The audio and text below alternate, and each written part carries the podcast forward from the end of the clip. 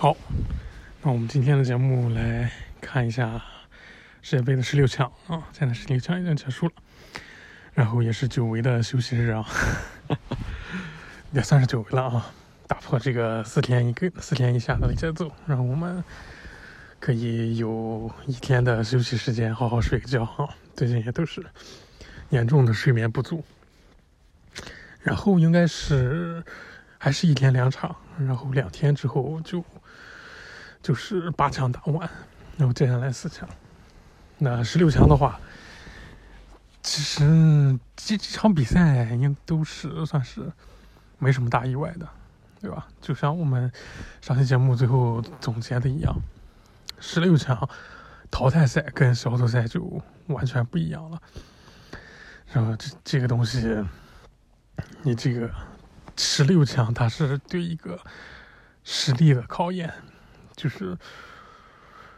你单纯的想靠一个什么战术上的优势等等的，你想要通过十六强是不可能的，是不可能的。只有你无论是防守还是进攻，整体的这个素质、整体的实力达到那个门槛你才有机会过这一关啊。所以这个日本他们是有那个什么十六强之壁嘛，对吧？他们是。就是从未打入过八强，对吧？所以就就就是这样子。十六强是一个很大很大的门槛，包括摩洛哥晋级之后，也是非洲队第四次打入这个世界杯的八强，也只是第四次而已。那非洲强队也不算少，是吧？尼日利亚虽然说今年没进，但是他的在世界杯上的表现一直都还是很稳定的。对不对？也有很多精彩的表现，是吧？像加纳一直都是很稳定的，这个实力都是很很稳定的。像欧洲欧洲球队、非洲球队，基本上就是，呃，偶偶尔会出一支特别强的队，呃，比如说埃及某个时间他特别强，是吧？现在有萨拉赫，他很厉害；塞内加尔是吧？他有马内什么的，库里巴利什么的，哎，他现在很厉害。但是可能过两天，什么像科特迪瓦什么的，对吧？有博格巴的时候，不是有这个德罗巴的时候，他很强这个样子。但是他这就是还是青训的问题了，就是他不能做到一个源源不断的这种供应，然后保证他的这个整体的实力不下滑这个样子。所以非洲球队经常会是出来一个很强的球星啊，他可以带领他前进一段时间。但是，就是一旦他这个球星退役之后，他整体下滑就很厉害。所以，整个的这个非洲球队里面表现最稳定的，其实还是尼日利亚、尼日利亚和这个加纳，因为他们整体的青训水平一直都是在的啊。虽然说尼日利亚今年没有进，但是他们个人个人表现，尼日利亚他是有这个进世界杯实力了，但最后没办法，这个。那预选赛什么打不过，那没办法，但整体实力还是在的。所以，非洲球队四次，亚洲的话应该也没有多少。亚洲亚洲的话，韩国队他那一次算一次吧。然后之后之后还有吗？澳大利亚有吗？澳大利亚也不清楚有没有。反正亚洲球队也不多了，也不多了，也就四次左右吧。估计估计还应该还能更少。我印象中的话，哎，这个东西就是这个样子，对吧？虽然说你这个，呃，小组赛的时候看着觉得哦，今年的老门这么多，这么东西的，然后是吧？什么世界足坛要迎来大变局，对不对？网上各种这种文章什么的，什么这个什么世界足坛大变局时刻什么的，最后八强踢出来一看，该晋级了还是那些人，对不对？西班牙这个东西我们。之后讲到这场比赛的时候再说啊，也不是西班牙那个，也不是什么太意外的事情，对吧？都踢下来一看，你黑马该被干的还是被干，是吧？黑马也就跑到这里了。所以就像我们之前总结的一样，冷门多什么的这个问题就是，现在一些强队，像比利时也行，比利时也好，然后什么包括瑞士、包括丹麦这些球队，波兰什么的。因为现在最高的水平对球队整体的要求更高了，所以如果你的球队达不到一个首发十一人全员非常高的水平的话，那你整个团队就变成一个木桶，就是你的上限即使有像是什么德布劳内什么的可以拉得很高，但是你水桶那块短的下限很低的话，你的上限再高也没有用。现在是这样种这种情况，对，会看到比利时什么的，他进攻打不出来，他的防守也回不去，因为他整个的团队并不是一个很均衡的团队，他的十一个十一个位置并不均衡，他的短板会被拉得很大。那如果你这种情况下你踢不出来，当今足坛这个最流行或者说是这个最好用的这种进攻战术的话，那你就破不了他的防守，破不了当今的防守，然后结果就是你攻防两端专注力被持续的拉低，然后被人反击掉，对吧？就是这个样子。日本队就是很很典型的一个例子，对不对？他的跟西班牙和德国这两手防的这么好，哎，结果他这个踢这个哥斯达黎加的时候，被哥斯达黎加用相同的方法给干掉，所以这个东西就是这样。所以，大家都是你进攻的时候你打不出来，因为你团队的整个的实力达不到那个门槛儿，你踢不出来。像法国队、像巴西那种的球，那你的进攻就没有没有很大的一个消耗力。你进攻消耗不掉对方的话，你在攻防两端这种的专注度势必会下降。然后你再下降的时候，就会被人打反击，就会被别人给抢走胜利，就是这样子。那但是到了十六强就不一样了，到十六强就不一样了，对吧？这个时候大家就是很少会有这种主动的失误，或者说是这种主动的注意力不集中的这种情况。就是一个二分之一球，我可能就不抢了，像在小组赛时候会这样，或者说一个呃防守我站到位了，我就不再过多的去这个。上去给你压力了，等等的，但是在淘汰赛里面，这些东西就不存在了，就是能给你放下来，我绝对会给你放下来，所有都是防守都会以最安全的这种情况去进行，然后进攻都是以最有威胁的情况去去实践，这个样子，那你这个地方，你攻防两端任何一段实力有不有不均衡，你就没有办法再更进一步。所以，十六强考的就是硬实力，考的就是硬实力。就是你说你这个防守好，等等等等的，或者怎么样，你想啊，我就靠进攻，或者我就靠防守，你是过不了十六强这一关的。十六强这一关必须你所有所有的这些呃能力至少都及格，你才能够闯过这一关。那所以十六强。还没有意外的，三零加二，然后包括这个澳大利亚、日本、韩国，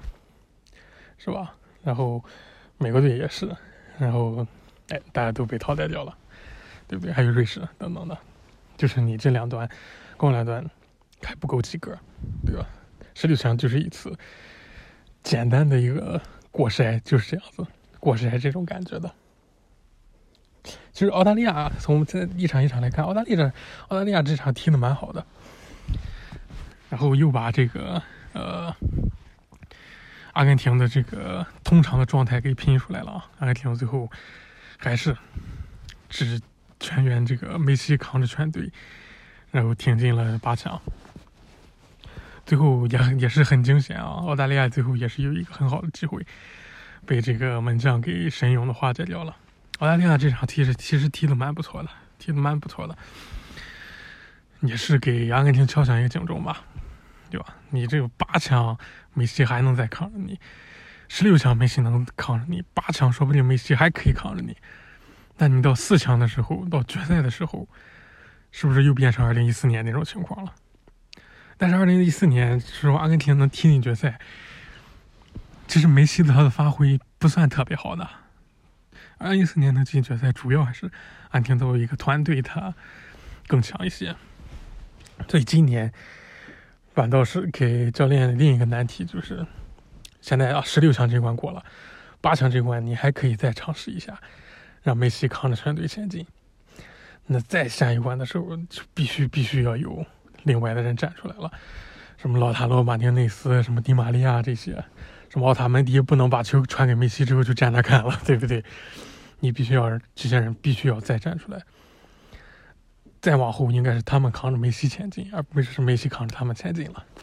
这是阿根廷接下来一个难题。澳大利亚表现已经很不错了，澳大利亚在这个十六强的表现应该已经算是。所有这种黑马球队里面表现最好的了，啊，包括比最后打进这个八强的摩洛哥都要好，因为摩洛哥这场踢的不算好，摩洛哥机会也很多，摩哥如果踢得好的话，他们九十分钟就可以淘汰西班牙的，所以最后拖到点球大战，说实话他们表现还不算好，那我们过会儿再说，然后这是这一场，然后是荷兰队和美国队这一场。然后美国队这场跟这个阿根廷踢呃不是跟这个加拿大踢比利时那场是完全一样的，美国队全场的数据都是占优的，无论从射门、射正、控球率等等，他整个的数据都是占优的。但很可惜，他这就是进不了球。好，他比加拿大还强，加拿大是二十三脚一个没进，他是十七次射门，好歹还进了一个。所以美国队其实是，呃。表现也是非常非常不错的，但之所以他这个表现还比澳大利亚差点，就是他的射门这个东西实在是实在是太差了，你进攻转化不出效果来。但澳大利亚他的进攻是转化出效果了，并且最后他一直也是有机会，但是美国队这边做的就不够好。但毕竟他们也是青年军嘛，美国这支美国队也算是青年军，所以让人也是很看好。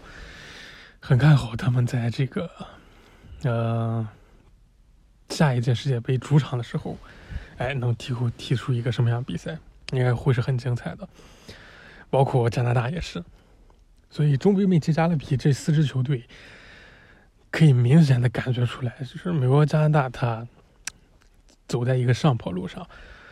然后墨西哥已经是不能算是中北美及加勒比海地区的。第一梯队了，第一梯队应现在应该就是美国和加拿大了。这个老大哥墨西哥已经慢慢从中北美及加勒比海地区的第一梯队往下掉了，包括他近几年的成绩也是这样，可能也跟 MLS 的发展有关吧。MLS 它发展现在这么迅猛，然后势必是导致了大量的这个墨西哥球员。来到这个 MLS 踢球，然后就导致这个墨西哥联赛它整个的一个发展，整个的一个球员的流动受到一个影响，所以就这方面就会导致一些这个呃怎么说呢？整个国家队的受到一些影响吧，对吧？这个东西就是跟本国联赛其实是很有很大关系的。就像是法国队其实是一个例外，就是你本国的联赛的水平跟你这个国家队水平会有一些很大的出入。法国队是不看这个东西的，因为法国基本上法国的优秀的球员都在外边踢球，都很少在法甲踢球。历代的法国队都是如此。你看他的首发很少有法甲的球员。对吧？包括姆巴佩，包括其实现在虽然是有一个姆巴佩在，对吧？包括你像之前齐拉内时候，对吧？在德尚那个时候，法国顶级球员都很少在法国踢球的，对不对？所以法国队他其实是法甲怎么样，跟他整体的实力没有多大关系。但是对于其他球队来说，他的这个旅外球员的数量可能没有那么多。可能没有那么多，你包括墨西哥也是，你毕竟你要出国踢球，你首先你自己得有实力啊，对吧？你不是说那个哦，M S 现在踢得好，然后我就过去踢，这样是可以的，但是大部分你还是要有实力，你才能过去踢，对不对？你踢的不咋地，人家也不会签你，是吧？所以大部分的这个国家队的情况还是，就是你出国踢球的人。有一定的数量，但是你整个国家队儿他这个数量可能撑不起整个整支国家队的人数来。所以这就要求你，你势必还是要从这个本国联赛的这边去挑人来构成这个国家队。那就造成一个这个旅外球员和本国球员之间一个水平的差异，然后就造成了你整个国家队水平的一个差异。然后现在的足球又要求你这个整支球队的竞技水平在同一条线上，所以就出现墨西哥这种情况，出现比利时这种情况。他有很顶级的球员在顶级的联赛踢球，但并不，他并不是所有十一个人，整支球队二十六个人全部都在。最顶级的联赛踢球，他们还没有那么多顶级的球员。那其他的你还是要从本国的联赛去找出来，是吧？或者他可能也有一些呃旅外的球员，比如说你在什么呃普甲踢，或者说是什么啊现在普超了，普超体，或者说是什么什么瑞士联赛体，对吧？比如像比利时一样。那你去选这些球员，和你选本国联赛球员，好像也其实也没什么太大的差别，对不对？所以墨西哥也面临这种情况，就是你本国联赛在受到 MLS 冲击的情况下，整体的水平出出现一个不能说是下滑，是停滞的这样一个状态。然后你顶级的球员虽然说变强了，但是你整个的其他的这个水平的这个。整体的二十六个人，并不是都是顶级的顶级的球员，还是大部分还是来自于这个本国联赛的。所以你本国联赛的水平和你顶级联赛球员的水平有差异，就造成你整个团队的他的一个实力的下降，是吧？像韩国队也是这样，对不对？哦，你孙兴民多强多强，但是你其他人跟不上，没办法，你还是要把。K 联赛整体的实力再提升上去，日本队其实也算是例外了。日本队其实也算例外。日本队他基本上他是可以全员是例外的嘛？日本队基本上全员例外，所以日本队他们经经常会有一个议题，就是哎，你去选一个这个什么瑞士联赛的或者是苏超的旅外的，对吧？现在就是，那你。和你和我们这个 G 联赛本土的一个前锋和后卫相比，这个差距在哪呢？是吧？他们经常会有这种疑问。对日本队是这种情况，那法国队基本上不会。法国队 他是基本上不看在哪，踢得好就行，并且他们这个基本上全员都是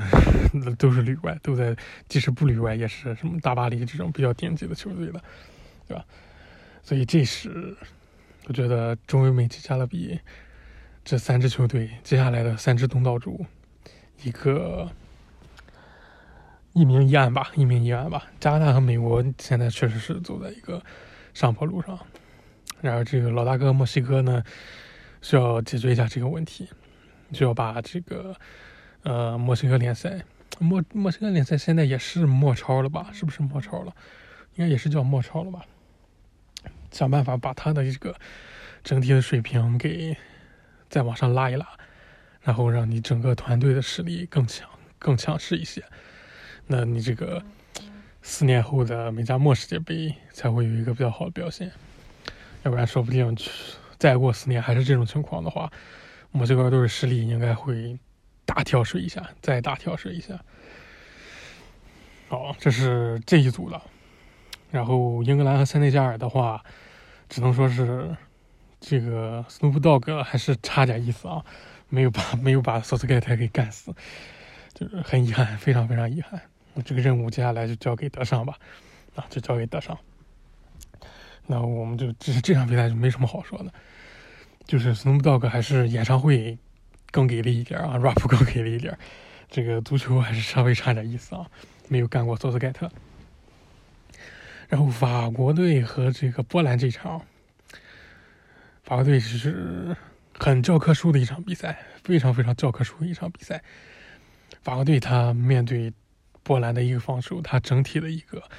呃压制、消耗，最后打破僵局，然后把比分拉开等等，做的都非常好。华队这场就是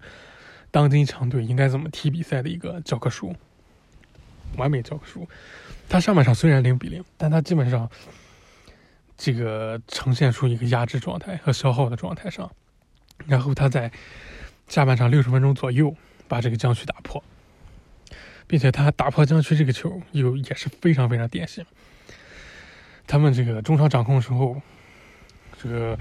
法国队中场三个人拍开，然后不断的在中间来回的转移。不断这转移，并且他从左到右，从右到左的过程中，两边边路是有明显的空档的，很明显的空档的，但是他们的中路是不会把球给出去的。你可以很明显的看到，两边的边后卫就是在处于一个下跌的很大的空档状态。但是法国队知道，你这个球一旦分到边路，一旦下了底，那你这个进攻结束了，这个球回不来了，整个的。整个的就会掉入对方的一个防守的陷阱，就像我们之前说的一样，边路现在是一个防守的陷阱，你可以从边路往内部打，但是你一旦顺着边路下去，下到底，到底线附近，你这个进攻就结束了，除非你就是还能再摘出来，然后再回传回来再打，但是那样基本上就是对自己的一个消耗反而更大，所以你可以看到他三个人的中场。是绝对不会、绝对不会把球分分到边路，除非他们觉得这个进攻已经拖的时间够久了，那我们就直接下地传中尝试一波，然后再重新组织这个样子。啊，即使这样，那次进攻他他们对波兰队这个打破僵局的这球，这个进攻也是非常耐心，中间至少我印象中应该是转移了三次，然后在左路就是姆巴佩这一路。你看起来好像觉得好好简单啊，是吧？中路给姆巴佩，然后姆巴佩往前一递，然后给给到这个记录，然后记录就进了，就这么简单。但实际上，这就是你不断从中路去转移，让波兰队防守阵地不断的两边的这种平移情况下移动出来的空档，把让你从左转到右，然后波兰队的这个整个的防守阵地跟着。球从左到右，然后你再转回来，从右到左，再从左到右，这种不断的平移情况下移动出来的波兰队的空档。所以你看，奥防姆巴佩拿球往前塞了一下，然后这个基鲁拿球进了。但是这个空档就是你不断的把用利用这个控球转移的情况，把对方的这个阵地拉开空档的。如果你是这种前后的。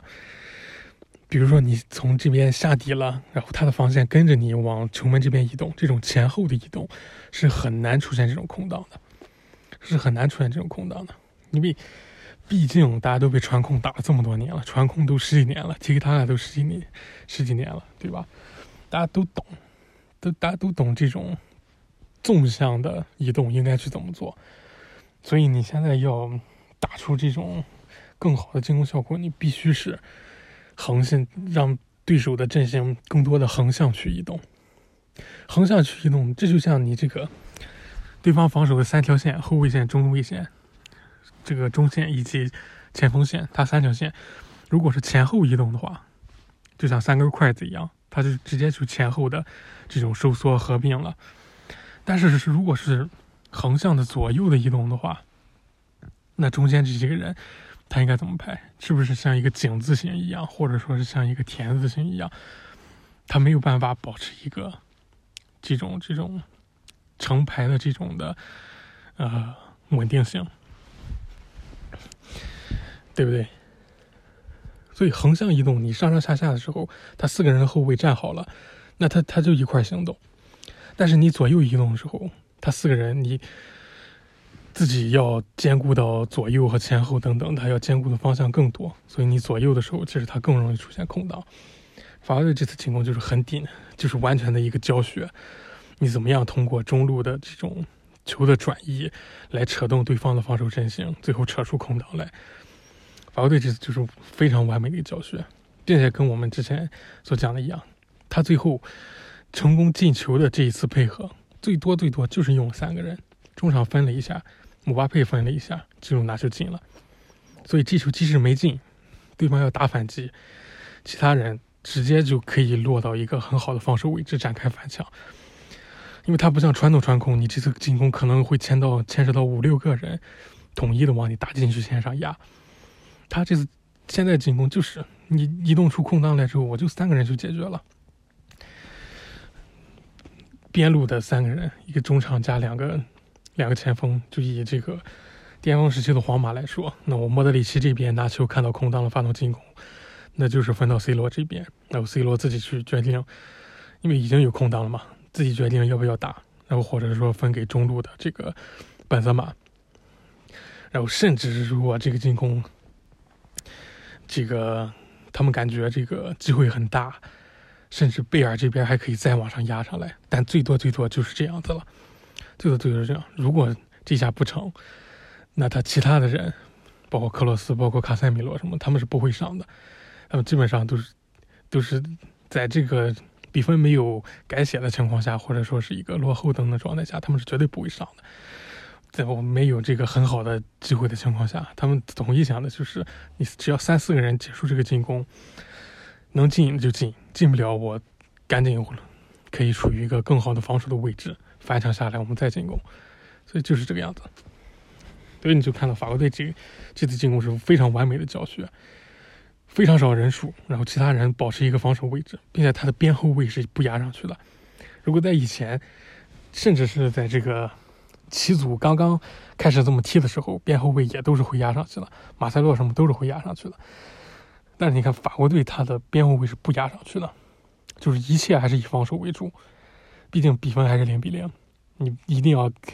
兼顾到对手的反击。他的边后卫不压上去，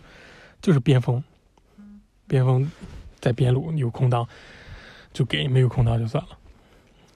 然后或者说是你稍微往上压一下，然后给他这个呃。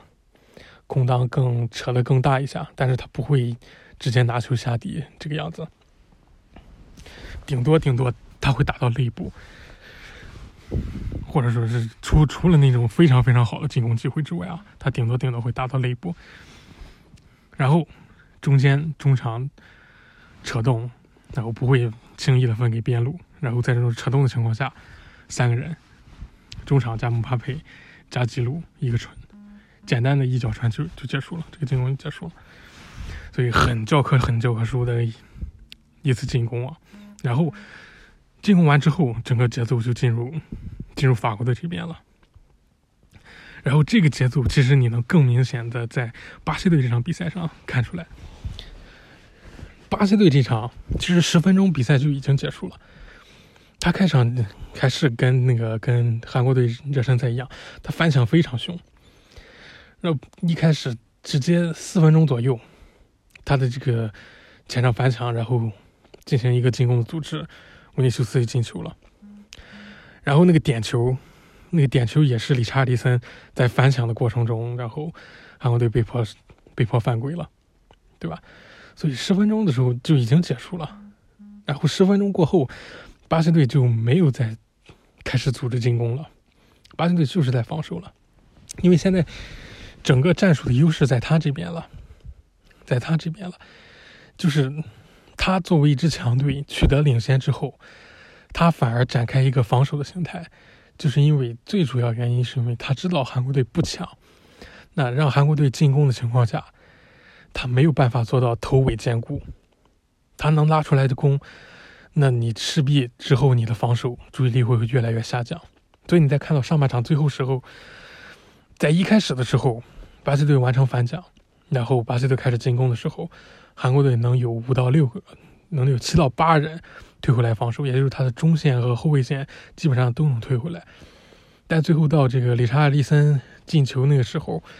基本上韩国队能退回来的只有五个人左右，只有五个人左右。也就是说，他一半的防守力量是回不来了，因为他没有这个注意力，没有这个体能再去做这些事情了。就即使是。三费之撑的韩国队也跑不也跑不动了，这个消耗是非常非常大的。你要你的进攻，那巴西队把你逼到边路，然后一个反抢，甚至巴西队他都不用开大脚，他就直接跟阿里森一块后卫线在这个传导的过程中消耗你，对吧？所以你这在这种情况下，你抢不下来，你又跟着人家跑，对不对？最后你这个消耗是很大的。但是巴西队他反抢的时候，他知道哪些球能抢，他不会盲目的就是被溜着这种这种去抢，所以他的反反抢效率是非常高的。然后他反抢之后，他直接就采取一个防守姿态，因为他知道防守姿态是对这个弱队最大的消耗。因为你单纯的还再去进攻压制他，首先你这个还是给自己一个防守压力，然后其次就是这个对方的消耗并不会减少太多，所以他开始防守，然后反而对韩国队消耗是巨大的，因为他在后场抢下来的时候，他往前出球也是基本上就三个人会去反击。内马尔，如果是这个理查尔利森这一路，那如果是帕奎塔这一路，那就他直接传到帕奎塔，帕奎塔往前冲，内马尔往前冲，然后这个理查尔利森往前冲，然后维尼修斯不一定会去干，因为他毕竟是在那一路嘛。然后毕竟比分也领先，然后就看他们三个人怎么倒腾了。所以巴西的一次反击基本上就三个人，他边后卫是不会上的，中后卫什么的也都很少会去上的，除非是真的。这个什么，很想踢一下，他会跟上去，基本上是不会上的。所以巴西队一次反击，他只消耗这三个人的体力而已。整个防守阵容，他的体力是没有什么太大消耗的。但是你这次反这一次一次反击，帕奎塔、理查利森、内马尔这三个人出来打反击，对于韩国队，他必须要几乎全员防守，才能给挡下来，对吧？所以这一来一回，整个的消耗直接就拉开差距了。然后下半场巴西队基本上就在玩了，巴西队基本上就在玩了，有很多的机会，其实你真的是一板一眼的去踢，该分球分球是吧？该打打，这个比分不止六个，真的是不止六个。但是最后是吧？巴西队也基本上就是很休闲的踢完这场比赛。所以这就是一个当今强队，他在面对一个弱队的时候，他应该有的踢法，对吧？就像是法国队一样，法国队其实波兰还不弱，所以法国队消耗了他半场，然后下半场又消耗了他十五分钟，才终于把这个空档给扯出来。那对于这个韩国队这种的，他实力没那么强，那巴西队直接都不需要反抢，都不需要去进行一个传递、控制、扯动。他只要反抢就行了，他只要反抢就行了。但是你对波兰队就不能直接这么反抢，因为波兰队他的球的传递和流动，自然比韩国队是要更好的，并且他的一个身体能力的保护等等等等是比韩国队要好的。所以你直接这么抢去波去抢波兰队很难有效果的。但对韩国队来说是效果非常好的。那现在强队取得优势之后，就像是巴西队一样。你直接采取一个防守的姿态，然后你用少量的人员去进行一个反击，然后打一个这种体力上的互换，是非常赚的。所以接下来这几轮比赛应该也会看到相同的剧情，整个的一个争抢，然后谁先取得进攻之后。便利用防守开始进行消耗，这个样子的。好，这是巴西这一场。那法国这边也说完了，然后就是这个葡萄牙，葡萄牙踢的也很好。葡萄牙这个场就是属于谁不在谁尴尬。然后就是在这种情况下啊，各大媒体依然是什么梅西在场，不是 C 罗在场边，然后那张照片嘛，然后一堆这个记者拍照什么的，然后还有人又。这个不厌其烦的秀出那个忍者神龟照片嘛那种的，这个老师这个老鼠老师带着小乌龟，然后之后小乌龟都长大了这样子，这真的是，妈的这个，那菲利克斯什么踢得好，该他妈 C 罗屁事儿是不是？这，但是现在可能可以看出来，葡萄牙在淘汰赛算是真正亮出自己的实力。就是这个球队跟 C 罗其实没什么大关系了，但是他们现在有 C 罗最大的一个用点，用处之一就是大家都会去关注 C 罗，所以葡萄牙可以在一个很正常或者说是很安全的状态下踢球，对吧？你这个所有人目光都盯在 C 罗身上，是吧？就看 C 罗怎么秀，那你在这个场上你踢的好不好无所谓，我甚至都可以不依靠你去踢球。当然，你要能踢得好也更好，那锦上添花，对吧？但现在 C 罗作为一个这种媒体屏障的作用，其实要远远高于他在场上的作用。所以这个葡萄牙确实是啊，这个十六强亮出自己实力之后，确实是很惊艳，非常非常惊艳。我葡萄牙现在一个可以说是很稳定的能进入四强，对吧？因为我觉得摩洛哥能走到这一步也是不容易了，也是不容易了。当然，这也不能盖棺定论，但是这几个八强对阵整体看下来，那肯定还是摩洛哥跟这个呃。葡萄牙这场是悬念最小的，是悬念最小的啊。然后再来说一下摩洛哥，对吧？那这场比赛真的是，真的是很可惜啊，真的很可惜。能看到西班牙对他的一个压制，就对摩洛哥就作用很小，因为他对他的这种这种传控实在是太古典了。恩里克确实是也是。比较古典了，他对摩洛哥的一个消耗很小，然后摩洛哥也有很多的机会，他们也都没有把握住，最后就踢点球，就只能这样。然后不出意外，这个自己这个日本队罚了这个世界杯历史上最烂的点球之后，西班牙罚了第二烂的，西班牙罚了第二烂的。然后并且赛赛后也是有报道说，西班牙是加练了近千个点球。所以从这个地方我们就能看出来，其实恩里克很明白了，恩里克很懂了，他知道他现在这支球队已经没有走在一个他们想要的道路上，没有走在这个一个他们想要的气势上了。像我们之前说的一样，西班牙这支球队很年轻啊，他太年轻了，是吧？加维什么才十八岁，佩德里才二十出头，对不对？他太年轻了，但他如此年轻，就被西班牙球迷披上了这个哈维涅斯塔接班人，然后被寄予全国的厚望这个样子的，对于他们来说还太早了，实在太早了，他们还没有经历过那么多东西，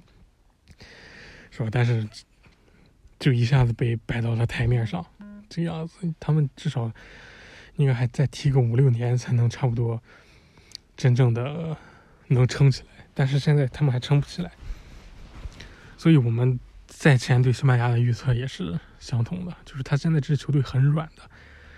他年轻人上限是在，如果你一切情情况都在你如愿的情况下，那他上限在，你没有遇到抵抗很很猛烈的这种反击抵抗的情况下，西班牙能踢得非常好，非常非常好，但是，一旦你遇到一些挫折，像跟日本队那一场。如果是正常的西甲一场比赛，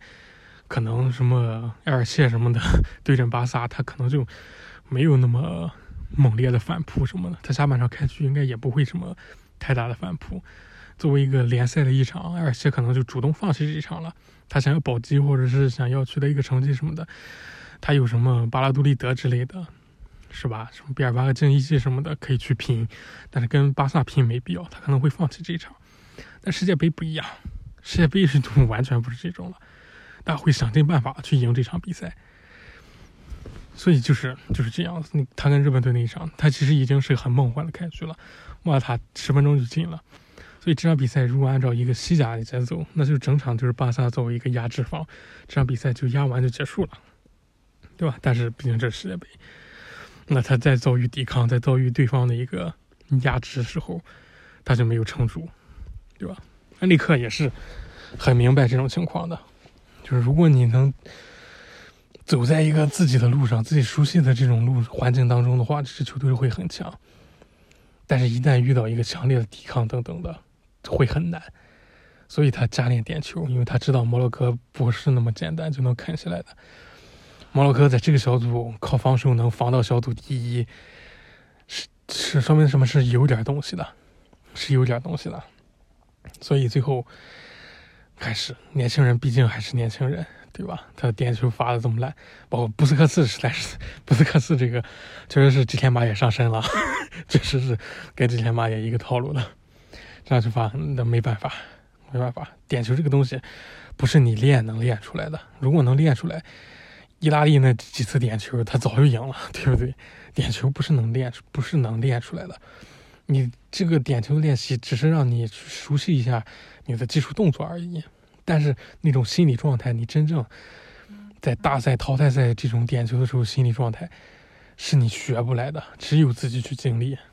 对吧？就像我们当时对欧洲杯决赛英格兰的那几个小将说的一样，你说什么哦？换个人，那你老将来罚，你就你就能罚进吗？是吧？布斯克斯也上了，布斯克斯都多少岁了？布斯克斯踢过的决赛比哈维踢比这个加维佩德里踢过的联赛都多。你给你看都没，我这么说都没什么毛病吧？他照样罚那么烂，对不对？这些东西不是说你这个什么经验什么的，他是有经验，但是必须是你个人去，不是什么什么什么什么在你联赛罚个点球那样子。这东西你必须要是自己经历。有过这种经历之后，才能去成长。这个不是练出来的，也不是什么你这个，呃，年纪大了你就自然会有这种经验，都必须是经历过之后才有的。所以，对西班牙这支球队来说，这次算是一个不很不错的一个历练吧。因为我们我们赛前也是有有聊到过，西班牙这个就是跟荷兰一样，就是你如果淘汰。尽量是以一种温和的形式，是吧？如果真的是是那个什么八强半决赛被打一个什么五比零大败什么的回来，那可能加维佩德里真的心态就已经崩掉了，真的完全崩掉了。但是你最后哎，十六强点球最后淘汰出局，虽然说点球踢的挺烂的，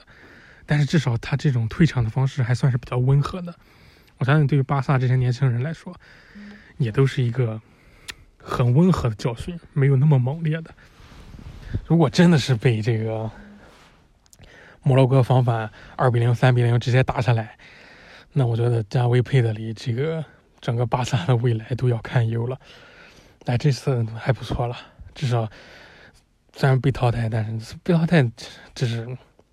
理所，应该是可以算是理所当然的，因为你没有踢出。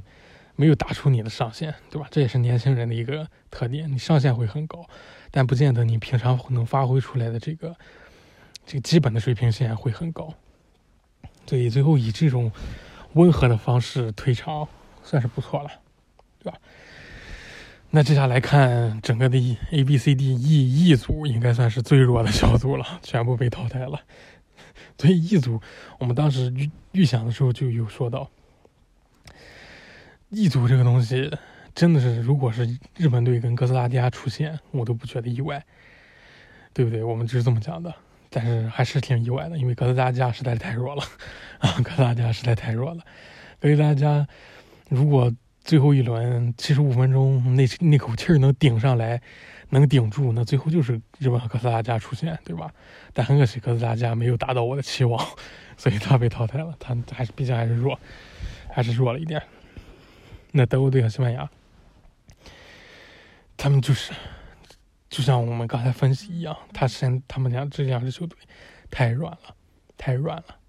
平常经历过的历练还太少了，包括德甲当前的环境对于本身球员太安逸了等等，所以我们一开始就觉得，如果他们输什么都不是很意外的事情，对吧？这些东西就是一般球迷。你在平常在看欧洲足球的时候，你都是很清楚都能了解到的，对吧？你一般球迷都都应该是很清楚这些事情。但是世界杯毕竟四年一次啊，有很多人就大部分人都是伪球迷了，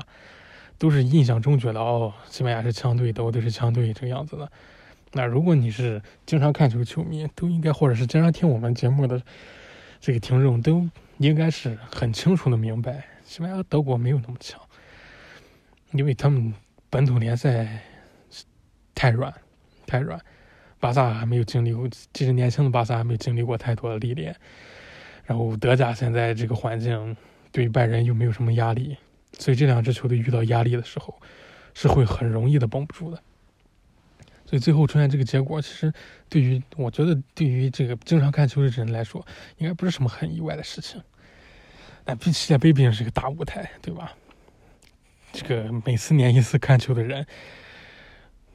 上亿应该都不止，对不对？上亿应该都不止。然后就看着哦，这个踢给塔卡西班牙，对吧？四星德国踢成这样，对于我们来说是啊意料之中的事情，但对于大家来说可能是很意外了，然后就被骗了。比如说像日本队这样，有两个弱智就真觉得自己很强了，就是这样子。然后本田圭佑也在这个呃西班牙被淘汰之后表示啊，原来这个小组真的是很弱，好，至少本田圭佑他这个看的还是很清楚的。所以这届比赛对于日本队来说可能是最大的受害者，因为日本人可能真的觉得赢了一个西班牙和德国就就是一个很大突破了，但实际上这两支球队已经不是没有当年的那种实力了。啊，包括西班牙，他在一个换代的阶段也好，德国队他处于一个这种也是处于一个换代的这种阶段，呃，这个阶段。就是他这个拜仁和其他球队实力不平衡这种这种问题在的情况下，所以 日本队可能真的是最大的受害者啊！可能是真的觉得，呃，大大部分日本球迷都觉得这次肯定能进十六强的，呃，肯定能进八强的嘛。毕竟都赢了西班牙和德国了，但最后这个结果可能令他们也很难去接受。但其实是可以去接受的。结果了，因为。日本队这四场比赛踢下来，克罗地亚应该算是最强的。了，对不对？克罗地亚不能说是最强，应该是跟他实力最接近的，对吧？你像，虽然说我们说这个西班牙队很软，德国队很软，你赢他有很大的。机会，也只是有很大的。机会而已。他整体实力还是非常非常强的，所以日本队是一个以弱打强的一个姿态。然后，这个。这个这个哥斯达黎加这场日本队又是远高于实力，又是远高于哥斯达黎加，所以跟克罗地亚这场确实是属于一个势均力敌的状态了。不过我也很意外，就是这场比赛开打之前，是各路媒体，然后球迷，世界各地的球迷全部都支持日本队，这个我是很没想到的，因为按照实力来说，还是克罗地亚要更强一些的。最后实际的表现也一样。克罗地亚创造的机会等等，也是要比日本队更高的。毕竟日本队那个球也是定位球的二次落点的一个争抢等等的。那个球其实更大的问题在克罗地亚自己，因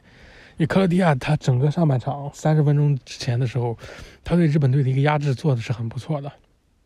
他中场的反抢，当时给出了一个数据，就是克罗地亚队整个反抢的时间是十六秒，也就是他十六秒。就能反反抢下来，然后发起进攻。所以你能看到上半场克罗地亚有很多的机会，打到大禁区内、打到小禁区内的一些机会，但他自己也都没有把握住。然后日本队的反抢时间是二十六秒，也就是近三十秒的时间，他反抢下来发动进攻。但是三十秒的时间，真的是克罗地亚已经完全落位了，对吧？你就看上半场的一个攻防的时候，克罗地亚他中场的球被抢了之后。他就不会再跟你做过多纠缠了，什么莫德里奇什么的，他不会再去进一步逼抢，他就直接落位下到底，下到大禁区线上开始防守了。所以他其实是很大程度上是放弃了中场的一个逼抢，因为他也知道莫德里奇什么的也都老了，他整个中场也不是那么强，他能做到的就是第一轮的逼抢，第一轮十六秒他能抢下来，他就不会再过多抢了。他其他人抢下来就进攻，抢不下来，那其他人就不会有第二道防线，直接就下到最底部进行防守，然后留你的前锋和参与第一轮反抢的人再去拖延一下，然后拖延到日本队给了二十六秒，这个时间已经足够他们完成整个防守的布阵了。所以他的这个战术安排其实是很明确的，因为他主教练也知道他的球队是实力是怎么样的，所以他们最后的战术。其实是非常明确，也非常成功的。但是，克罗地亚毕竟还是老了，这支球队还是不是像是二零一八年一样了。他在三十分钟之后，也在这种消耗之下，其实是他们是作为一个消耗战是占据优势的一方，但是反而是自己注意力先被拉下来了，最后被日本队打进一球。那下半场他们回来。然后再通过尝试，也很快的打回一球，所以两边又陷入一个僵持状态。所以这场比赛确实是，嗯，日本队最大的问题也是进攻，他们没有真正的阵地进攻的情况下，没有什么太大的机会，就少了一个人。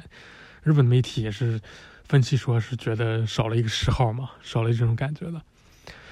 然后，然后大家就是看到日本网友什么很怀念什么香川真司啦什么东西的。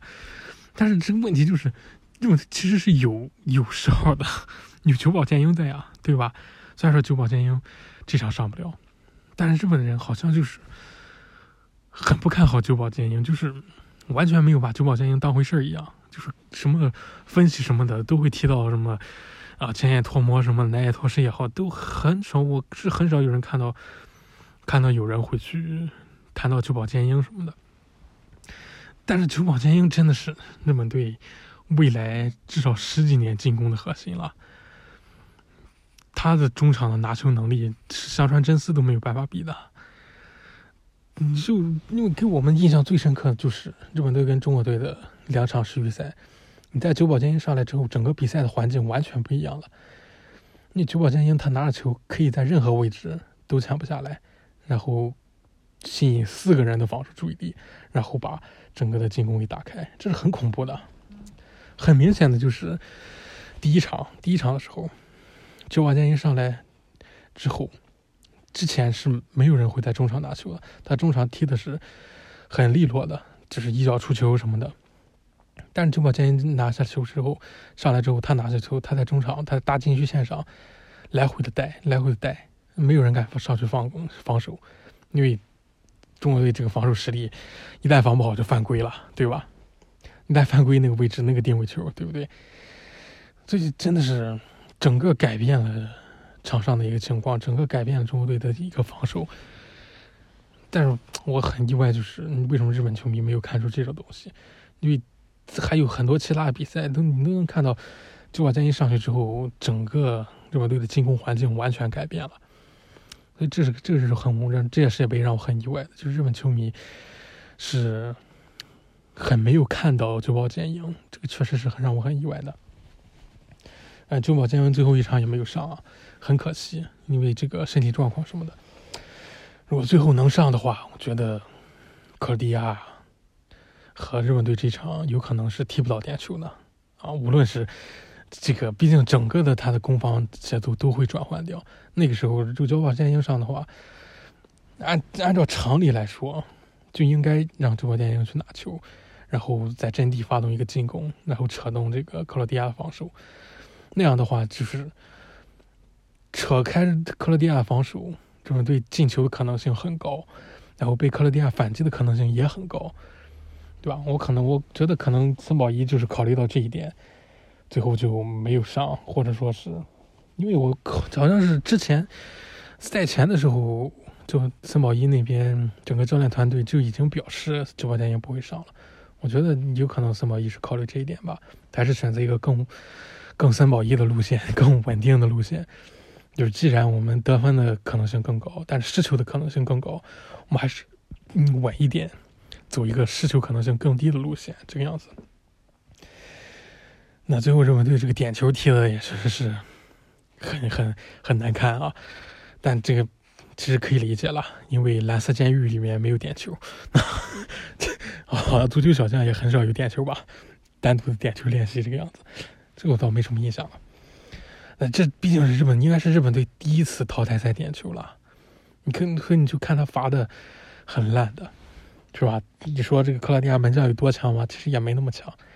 你看不出来有多强，因为他罚的太差了，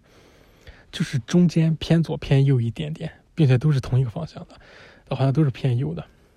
没有任何角度，也没有任何力量，所以你守门员只要是侧身下去就能挡到了。西班牙那几个球。发的也基本上是这种套路，也很差。但西班牙好歹是角度会更大一点，但是球速也是很慢，所以波诺好像还是还是伸展了一下身体才够到的，对吧？但克罗地亚这场，你这几个点就是扑出去，你都不用伸展身体，就直接挡就挡到了。这个没办法，这个没办法，这些东西你这就是必须要经历过后你才能去踢的，练是练不出来的。点球这个东西。它只是决定一场比赛结果的一个方式而已，它不代表任何东西。所以你去练它什么的，是没有任何意义的，没有任何意义的，是吧？你顶多啊加练一下，让大家熟悉一下，就顶多是练习就有这么一点点的这个能力而已，其他的是那作用而已，其他是没什么太大作用的。叫们不要纠结这个东西，不要觉得这场是输在点球上，输的不是点球。你九十分钟都没有解决一场比赛的结果，那必然不是点球的问题，点球只是你决定比赛结果的一个方式而已。更大的问题必然是出在你九十分钟的比赛、一百二十分钟的时间的比赛里面，而不是点球，对吧？所以不要去纠结点球这个东西，它只是一个方式而已，决定比赛结果的方式。对吧？最多五轮也是结束了，对不对？那这就是日本队这场比赛，所以这个十六强这一场我们整个也都看下来了。那至于八强的预测的话，首先是，呃，阿根廷跟荷兰的话，我觉得双方都五五开了，双方都五五开了。然后阿根廷的这个接下来的一些问题和要注意点，我都已经讲了。那对于这场比赛的话，胜。这个八强胜负点，我觉得在主教练。八强胜负点，我觉得在主教练上。那阿根廷面对范加尔，我觉得范加尔会是胜负手，或者这场比赛的胜负手。所以这场比赛很可能在首发名单出来的那一刻，就决定了整个比赛的一个胜负。然后包括临场的调度等等，我觉得这场比赛看范出师了。看范出师了，会是很精彩的比赛，是从这个调度上会是很精彩的一场很精彩的一场比赛。然后巴西和克罗地亚真的是是悬念第二低的啊，悬念第二低的，悬念最低的是葡萄牙跟这个呃葡萄牙跟这个摩洛哥，没有什么太大意外的话，摩洛哥他的防守也就能顶到这儿了。毕竟你最后防守还是要靠进攻去带动的，如果你。现在他现在这个进攻的状态，我觉得顶不大住啊，顶不大住。如果你真的能面对佩佩什么的进球，那你整个的防守会发挥的更好。但是你面对葡萄牙防线进不了球的话，这个整个比赛就一边倒了啊。所以这场比赛的胜负手，摩洛哥和葡萄牙这场关键就在于。结合，就是那如果非要说某个人的话，是那自然是摩洛哥这个攻击手里面最代表性的还是切赫，对吧？这场比赛胜负手，这个呃主要来说就是摩洛哥的进攻，摩洛哥进攻是这场比赛会改变这场比赛的一个关键点。然后克罗地亚和这个嗯巴西这场比赛，关键点的话还是在于克罗地亚防守了。克罗地亚防守，如果就是面对巴西队拖的最好的还是这个瑞士啊，卡梅隆那场我们不能算了，毕竟这个踢到卡梅隆的时候，巴西队上的基本上都是替补了。然后康麦隆不，这个瑞士队对于巴西队的防守其实还是蛮成功的，对吧？毕竟到八十多分钟才被卡塞米罗打进一球，但是那个情况下他们没有内马尔，在内马尔回来了。所以，克罗地亚首先你的防守一定要能撑，要撑得住。然后，如果你防守撑不住的话，整个比赛就会非常被动，因为巴西队会自愿的让出球权，放弃中场的逼抢，然后让你来进攻。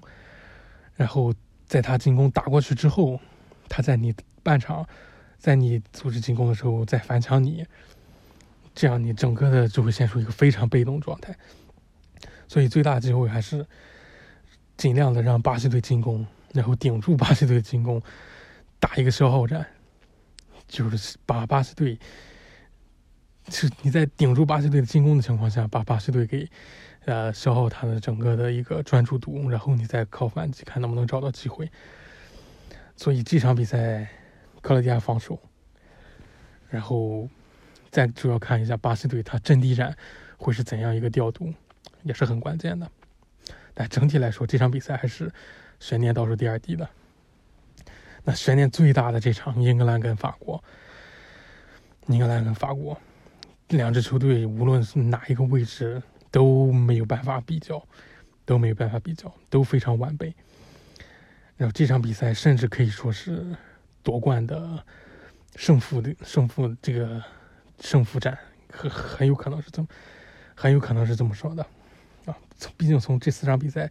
整个的对阵看下来，这场是很有可能是决定冠军的一场比赛啊，所以就看两边怎么发挥了，对吧？那总之来说，我还是更看好法国队的，毕竟法国队有德尚，有德尚啊。他们主教练德尚索德盖特应该他还达不到那个水平，所以还是索德盖特会更大的限制英格兰队的一个整体实力的呈现吧。所以我最后还是更加看好法国队一些。所以整个的看下来的话，嗯，四强的话再踢的话，葡萄牙如果真的晋级的话，这个四强对葡萄牙并不是一个。很理想的对阵，因为葡萄牙他之前的对手跟法国队的差距都会太大了。葡萄牙，你乌拉圭、加纳、韩国这三个小组赛对手，然后你十六强踢的瑞士也不是很强，对呀，瑞士对葡萄牙踢瑞士是很有一套的，欧国联踢瑞士都踢了四比零了，两回合我不知道我多少，这三场下来进了十几个，应该都没什么问题。然后你的跨度一下子拉大，是吧？本来从一个什么这个什么 B 级的强度一下升到 SS 级，你面对的是这个法国队什么的，如此大的强度的跨度之下，葡萄牙有一个什么样的表现？确实是可令人这个这个这个，嗯，怎么说呢？期待的吧？既期待也是怕受伤害的这种状态啊。那于对于巴西这边的话，巴西一直，巴西如果能进四强的话，他这个选这个这个对阵的状态的难度是稳定的，没有一下子拉那么大的。然后对于荷兰队，如果荷兰队能进四强的话，啊，也是一个比较稳定的。如果阿根廷能进四强，那阿根廷这个真的是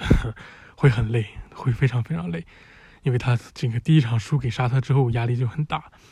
然后是连克了墨西哥和波兰两块硬骨头，然后八强又跟这个这个呃